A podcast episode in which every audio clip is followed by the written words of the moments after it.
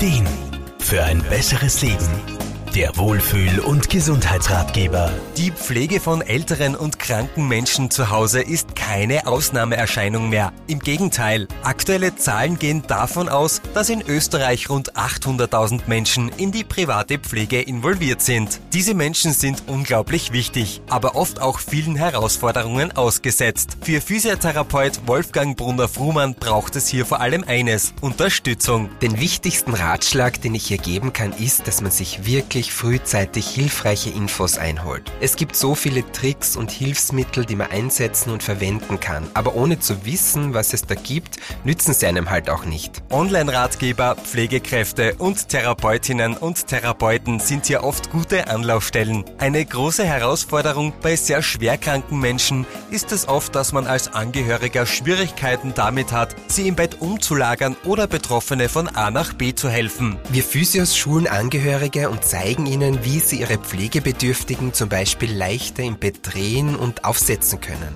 Oder wir lernen ihnen den Transfer vom Bett in den Rollstuhl, sodass sich alle dabei wohler und sicherer fühlen. Da gibt es wirklich viele Tricks, die man auch noch individuell an die Problemsituation und zum Beispiel auch an die Körpergröße anpassen kann. Genauso gibt es auch Griffe und Techniken, die die Körperpflege erleichtern. Hier können dann vor allem mobile Pflegekräfte eine gute Infoquelle sein. Wolfgang Brunner-Frumann aus Graz. Neben der Körperpflege würde ich auch, und das klingt jetzt vielleicht auf den ersten Blick ein bisschen albern, aber ich würde auch wirklich Dinge tun und anbieten, die rein fürs Wohlbefinden sind und nicht nur für die Hygiene. Zum Beispiel die Fingernägel lackieren oder die Haare wie früher stylen oder ja auch die Hände und Füße mal zu massieren.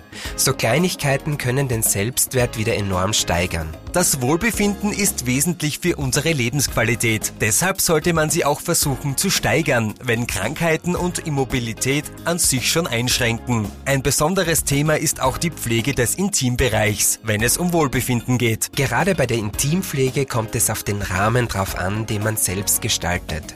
Wenn möglich sollte man selbst eine gewisse Ruhe und Unaufgeregtheit ausstrahlen und alles klar und offen besprechen und ansprechen. Oft kommt es auch darauf an, wer die Pflege durchführt und wenn es dem Betroffenen unangenehm ist, dass ein Verwandter das macht, ja dann kann und sollte man durchaus auch auf Fachkräfte wie die mobile Pflege zurückgreifen. Die Pflege zu Hause wird wohl in Zukunft noch ein zentrales Thema in unserer Gesellschaft sein und hat durchaus mehr Aufmerksamkeit und Bedeutung verdient. Pflegedrehscheiben Schreiben, Beratungsstellen und mobile Pflegekräfte sowie Therapeuten sind bereits jetzt wichtige Anlaufstellen für Angehörige. Armin Hammer, Serviceredaktion. Der Wohlfühl- und Gesundheitsratgeber.